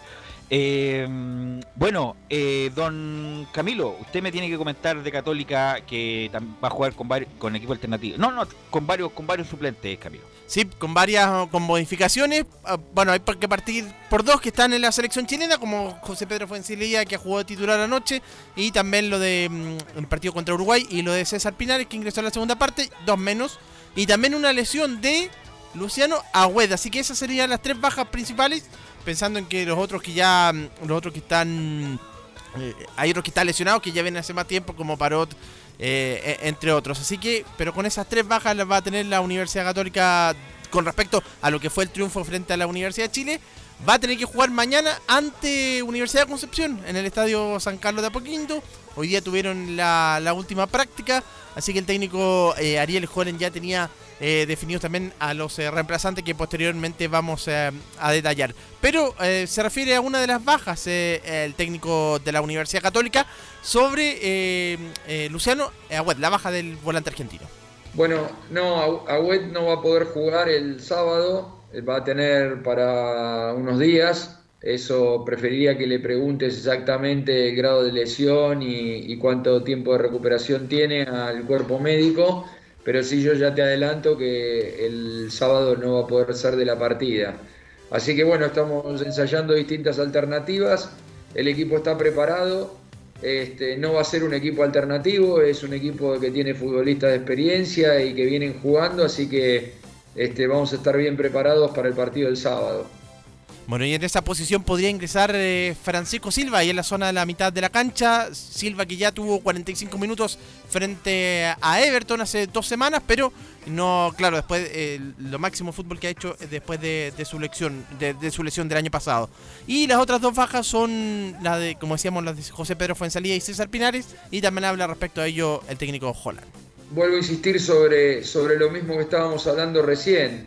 Es distinta la situación de Everton, donde realmente tuvimos que presentar un equipo al- alternativo. Aquí va a haber algunos cambios y los futbolistas que van a ingresar van a estar absolutamente preparados para estar a la altura de las circunstancias y sobre todo mantener nuestro sistema de juego. ¿no? El sábado el objetivo principal, eh, por supuesto, es este, tener un resultado positivo pero fundamentalmente eh, es que el equipo siga jugando y tenga su sistema de juego independientemente de los cambios que el equipo necesite hacer. Y ese yo creo que es el mayor desafío, ¿no? Seguir eh, independientemente de quién pueda jugar con nuestra identidad intacta. Y eso es lo que estoy seguro que va a ocurrir y es lo que vamos a buscar. Ya, entonces la, la palabra del técnico de la Universidad Católica, Ariel Holland, también desmentió una información el, el entrenador argentino respecto a una supuesta petición de no llamar a más jugadores de la Universidad Católica a la selección chilena. Dice lo desmiento categóricamente y que es algo muy importante para el país que, mm, que obviamente estén los jugadores buscando la clasificación a un mundial. Así No, y que- sería impresentable desde punto, todo, todo punto de vista. Ningún club en Chile, a pesar de todas las polémicas a lo largo de este periodo, no solamente en- con Rueda, con San Paoli, con Bielsa, con Pizzi, la lucha de los clubes con la selección para entregar los jugadores porque le, le colisionan las fechas con Copa Internacionales, por lo tanto, ahí incluso hay un reglamento, por lo tanto sería impresentable si es que fuera así, Camilo. Absolu- absolutamente, eh, claro, ya están, bueno, ya de hecho ya están también ahora en la selección, me imagino que esto era pensando en las eh, en las futuras eh, los futuros encuentros, claro, ahora se van a tener que jugar varios eh, partidos de campeonato entre medio de, de las fechas clasificatorias, lo mismo que ocurrirá también eh, en noviembre. Pero hay una formación de la Universidad Católica ya con los reemplazantes también de estos jugadores que, que no van a estar. En el arco iría con Matías Dituro, ahí no hay eh, novedad. En defensa, por el sector derecho, Estefano Mañasco, en el plazo de José Pedro Fansalida. Los dos centrales, Germán Lanaro, Valver Huerta. Y por el sector izquierdo, Raimundo Rebolledo. En la zona de la mitad de la cancha se mantiene Ignacio Saavedra e ingresa también Francisco Silva. Más adelante, Diego Buenanote. Y también para la, eh, para la ofensiva, eh, también va a estar eh, en la zona, de, claro, la zona de ofensiva va a estar Gastón Lescano, eh, Fernando Sampedri y Edson eh, Puch, eh, ahí en la formación de la, de la Universidad Católica. O sea, saldría Pinares, que va a, lo suplir Buenanote, eh, sale Agüet y entra el Gato Silva, y sale Fuensalía y entra Mañasco. Esos serían los tres cambios. Esos serían los tres cambios. También yo no descarto, bueno, lo de Buenanote, que, que es la principal opción, pero no descartaría que en caso que esté eh, en buenas condiciones, Marcelino Núñez, que también puede ser una variante en esa zona. Muy sólido Católica Giovanni. Juega con un rival eh, con la U de Conce, juega, pero debería Giovanni, eh, es feo ap- apresurarse con los resultados, pero ganar a pesar de la, de la ausencia. Sí, se ve un equipo sólido y, aparte no es que hace, como él mismo lo, recalca, no es que hace equipo alternativo, cambia puesto por puesto lo necesario y justo y creo que los nombres dan a la talla de acuerdo a lo que Católica está haciendo, entonces no debería tener problemas si se diera la lógica, pero ayer quedó comprobado que el fútbol es ilógico. No deberíamos traer los puntos para la casa nosotros, pero no, no, no, no venimos con una derrota. Entonces, pero creo que sí, que Católica corre con ventaja, tiene un equipo sólido y los cambios por puesto por puesto creo que no deberían tener problema en su estilo de juego. Velus, y una, una información Sí, de Conce que llegó a mutuo acuerdo con el jugador Guillermo Pacheco, quien va a dejar de eh, va a dejar de ser parte de la institución. Estuvo cuatro años Guillermo Pacheco, el lateral de la U de Conce. Perfecto. ¿Y las coordenadas del partido, Camilo? Sí, mañana a las 18.30 horas en San Carlos de Apoquindo va a ser transmisión de Portales Digital. Ok, gracias Camilo. Y pasamos a saludar a nuestro compañero Laurencio Valderrama. ¿Cómo estás, Laurencio? Buenas tardes. Hola, ¿qué tal? Buenas tardes, estimado Pedro Bravo, eh, para ti y para todos quienes nos escuchan en Estadio en Portales. Por supuesto, hoy ya estamos eh, eh, preparando lo, que va a ser el partido del, del cuadro de Audax italiano, pero también hoy hubo conferencia de prensa, o, más bien hubo una entrevista, porque no hubo en definitiva eh, una conferencia eh, de prensa, porque hoy habló Carlos Vi- Villanueva. eh, lógicamente les quería dar el paso para que comenten esta llegada de Carlos Villanueva, quien, quien fue, digamos, presentado el día de hoy ante los medios, o por lo menos ante los hinchas, porque como les decía, no hubo eh, conferencia de prensa por un tema técnico interno eh, de Palestino, pero ya... eh, No tenía internet. No, ahí, ahí en otro momento les comentaré porque bien extraña eh, la explicación que solamente dos medios iban a estar, bueno, bien raro lo que está pasando en Palestina últimamente, pero por lo menos no, no, no hicieron llegar el audio, así que justamente ahora lo estamos enviando porque fue hace poquito esa conferencia, o sea, esa, esa entrevista con el sitio web de, eh, de Palestino, Carlos Villanueva, que hoy cumplió su primer entrenamiento y que va a empezar a jugar desde la fecha 18. No, Carlos Villanueva, un gran talento, un gran jugador que va a engalanar las canchas chilenas. Obviamente queda la interrogante qué pudo haber pasado con Carlos Villanueva Giovanni si hubiera jugado en ligas más importantes. Sí, como que se radicó en el Medio Oriente, ganando mucha plata, pero le perdimos la huella y competitivamente hablando no ha hecho mu- mucha historia, lamentablemente, Carlos Villanueva. Eh, concuerdo contigo, me habría gustado verlo más en Europa, a lo mejor no en España, en el equipo haberse quedado un buen tiempo, haber demostrado lo que... Porque nos quedamos con el Peñita que vimos en Audax. Así es. Nos quedamos con ese que, que era figura, que agarraba Colo Colo a Católica, le metían hasta 3, 4. Pero después se va y viaja a Inglaterra y después, bueno, se nos pierde en el Medio Oriente, donde, bueno, aseguró su futuro económico de, histórico de la familia, me imagino, porque demasiados años. Pero creo que va a ser un aporte, lo demostró el Mago Jiménez cuando recién volvió allá. Esperemos que él lo, él lo haga. Bueno, Pinares también volvió, con, volvió como a renacer, vol- volviendo de- también de allá. Entonces, esperemos y que sea un aporte, porque jugar así da gusto verlo en la cancha todos los fines Sí, de semana. talentosos como pocos, Carlitos Villanueva, Laurencio Valderrama. Sí, y justamente vamos a, eh, a escuchar las primeras eh, declaraciones de Carlos Villanueva, Ah, más ampliado va a ir el día lunes en Estadio en Portales. Martes. Y, y la primera, el día martes, eh, justamente porque el lunes es feriado. Vamos con la primera que dice, estoy muy contento de volver a Chile lu- luego de tantos años y agradecido de Palestina. Sí, eh, muy contento, muy contento primero que todo por volver a Chile después de tantos años, eh, con muchas ganas de, de participar de nuevo en el fútbol nacional, en el campeonato, de, de poder sumar minutos lo antes posible y nada, pues muy agradecido de, de todo el club, de la bienvenida que me han hecho todo por parte del cuerpo técnico, jugadores, funcionarios del club, así que muy feliz, pues muy, muy feliz de este retorno. Y la segunda que vamos a ir eh, con Carlos Villanueva dice que hoy comencé los trabajos y el objetivo es clasificar a una Copa Internacional. Sí, sí, eh, estoy muy atento, ya viendo todos los partidos, eh, familiarizándome también de, de cómo está el campeonato. Y sí, pues muchas ganas, muchas ganas de, de- ya, ya comencé hoy a trabajar con el equipo, pero ganarme un espacio y obviamente como cualquier jugador su objetivo es ser titular, pues así que voy a trabajar mucho para poder sumar la mayor cantidad de minutos y poder aportar al equipo y, y- y- poder intentar aportar a, a lo bien que vienen haciendo. Entonces eh, no va a ser fácil porque vienen haciendo las cosas bien hace bastante tiempo y, y con, con objetivos concretos que son la- los torneos internacionales. Así que bien, me, sumo feliz y muy motivado de, de poder aportar al equipo.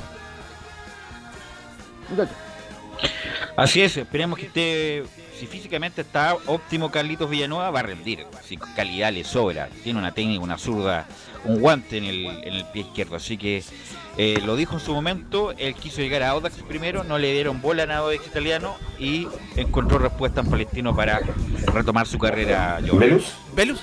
Lo que pueden Sí. hacer en el medio campo junto a Marco Jiménez puede ser puede, puede dar que hablar, así que esperemos que, que así sea y que, y que sean aporte y que en conjunto ellos dos se potencien y hagan con Palestino, hagan un fútbol de buen, de buen toque y harto gol me imagino que podría ser. Entonces, bienvenido Villanueva a Chile, que jugadores así son los que tienen que volver. Entonces esperemos que rinde y que ande bien. Camilo. Sí, hay que recordar, claro, el, el paso que tuvo Villanueva también en el 2013 tuvo seis meses en la, Católica. en la Católica, a préstamo en, en esa campaña con, con Martín Lazarte, el jugador ahora de Palestino. Laurencio.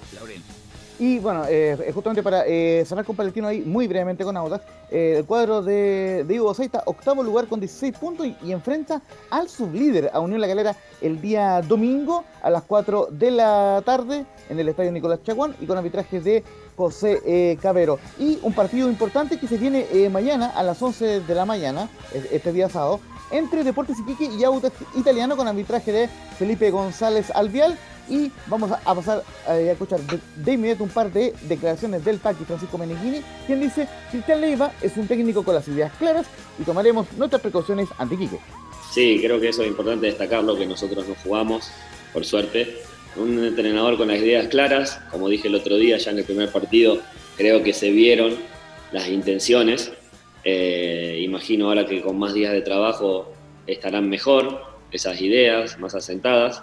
Tomaremos las, la- las precauciones del caso, siempre analizamos al rival para hacer ajustes, pequeños ajustes, para ser competitivo y aplicar una estrategia y un plan de juego.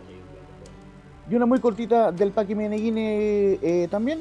Un tema que le costó referirse en rueda de prensa por lo demás. Estamos pendientes de la autorización de Holgado, pero hicimos dos goles con volantes ante la calera. Bueno, estamos pendientes de esa, de esa situación, de la autorización a Bilbao o no para viajar. Después hicimos dos goles con dos mediocampistas que tienen gol y llegan a, y llegan a situaciones de ataque, como es Jorge y como es Ariel. Tam- También tenemos a Titi, que es un media punta, un mediocampista ofensivo, con llegada al gol. Y también tenemos eh, jugadores de ataque que el otro día no iniciaron, pero que sí lo puede hacer el sábado. Caso Álvaro, caso Pablo, eh, caso, bueno, Jesús que ya se recuperó de esas molestias que tuvo. Así que tenemos variantes, evaluaremos a último momento con toda la información disponible para tomar la, la decisión que consideremos la mejor. Ok. Eh, es justamente muy cortito para explicar lo que está pasando con Holgado. Todavía no, no sale la lista de, de eh, convocados, pero el gran problema eh, de Holgado es que él puede jugar los partidos de local, pero te- eh, tendría que pedir un permiso especial para poder salir a regiones. Entonces, ese es el problema que está gestionando el cuadro de Lauda por el- todo, el, todo el tema judicial que conocemos de Holgado.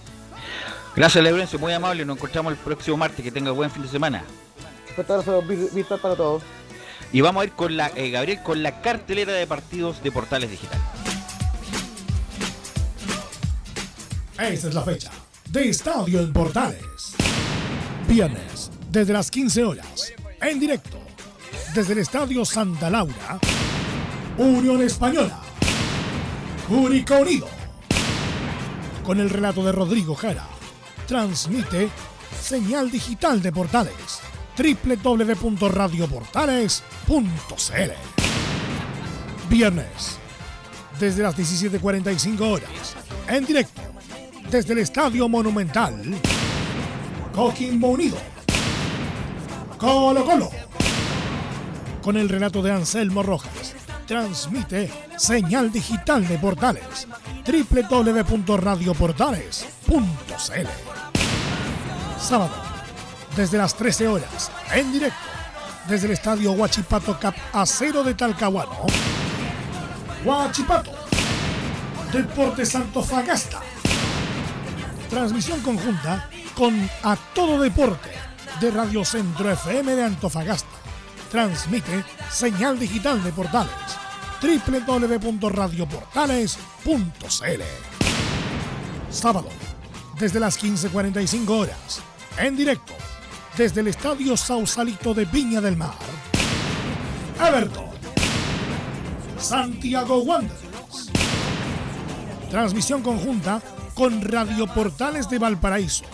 Transmite señal digital de portales www.radioportales.cl Sábado, desde las 18.15 horas, en directo, desde el Estadio San Carlos de Apoquinto. Universidad Católica. Universidad de Concepción. Con el relato de Cristian Frey. Transmite señal digital de portales www.radioportales.cl Domingo, desde las 18 horas, en directo, desde el Estadio Nacional, Universidad de Chile, Deportes La Serena, con el relato de Carlos Alberto Bravo, transmite señal digital de portales www.radioportales.cl Agenda y escúchanos. Estadio en Portales, con la pasión de los saben. Ahí estaba la cartelera de partidos para el fin de semana. Gracias Giovanni, te quiero agradecer Giovanni, a Camilo y a todos los reporteros que nos acompañaron en la edición de hoy. Y nosotros, y bueno, por supuesto, don Gabriel González Hidalgo la puesta en el aire. Y nosotros nos encontramos el próximo martes en una nueva edición de Estadio Importante. Chao, pues. Fueron 90 minutos con toda la información deportiva. Vivimos el deporte con la pasión de los que saben. Estadio en Portales fue una presentación